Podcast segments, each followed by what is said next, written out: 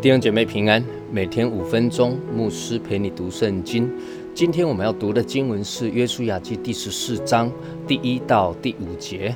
以色列人在迦南地所得的产业，就是祭司以利亚撒和嫩的儿子约书亚，并以色列各支派的族长所分给他们的，都记在下面，是照耶和华借摩西所吩咐的，把产业撵究分给九个半支派。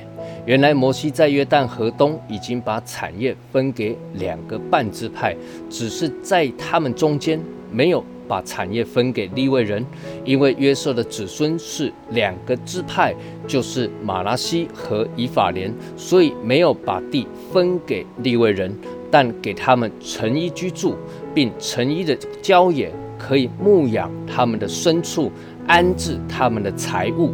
耶和华怎样吩咐摩西，以色列人就照样行，把地分了。进入约书亚记的第十四章，那主要开始记载了那整个以色列人呢啊各个支派他们所分得的地有哪一些？哈，那各个支派的宗族分得的地又有哪一些？那么今天的经文呢就提到了约书亚找了一个人呢哈，这个祭司以利亚撒一起来为以色列人来抽签分地。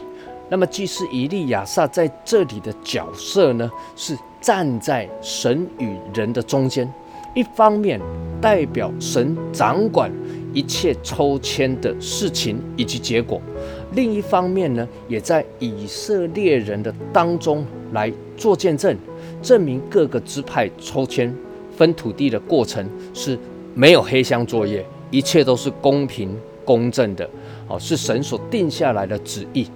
那么这里还有一群人啊，就是各支派的族长，那他们当然哦，就是也是来抽签来做见证的。那么产业呢，分给九个半支派，另外两个支派是当时摩西时代就已经分好的，就是在约旦河东的土地。那但是呢，其中呢有立位支派没有分得土地，不过他们有诚意给他们居住，并牧养他们的牲畜以及。安置他们的财物，所以立位支派是有产业的，只是他们没有土地。为什么没有土地呢？有一个说法是，他们需要到各城去服侍，所以他们没有分土地。但是到了哪一个城邑啊，都有地方可以住。那这有一点点像。一些教会啊，比如长老教会啊，他们的牧师啊，也以前需要来轮值来调动，那去牧养各个地方的教会。那立位支派呢，没有分地，谁来顶替立位支派呢？就是约瑟支派的两个儿子马拉西。以及以法莲作为两个支派来代替约瑟支派以及利位支派，为什么由他们来顶替呢？那因为当时雅各在进到埃及去，与当时做宰相的约瑟相认之后，那雅各就叫了啊这两个孙子来，那为他们来按手祷告。那以当时的传统啊，这有一点点像认义子的意思啊，就是约瑟你的两个儿子，我把他们当儿子来看。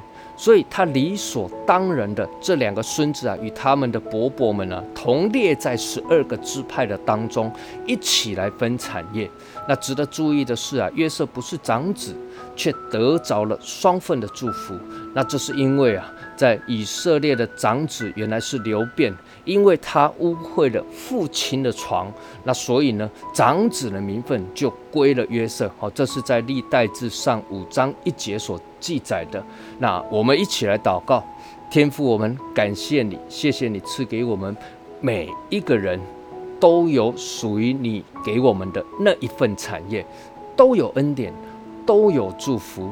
愿我们在你的应许之中，可以刚强壮胆，勇敢的去得地为业，领受你所赐给我们一切的丰盛。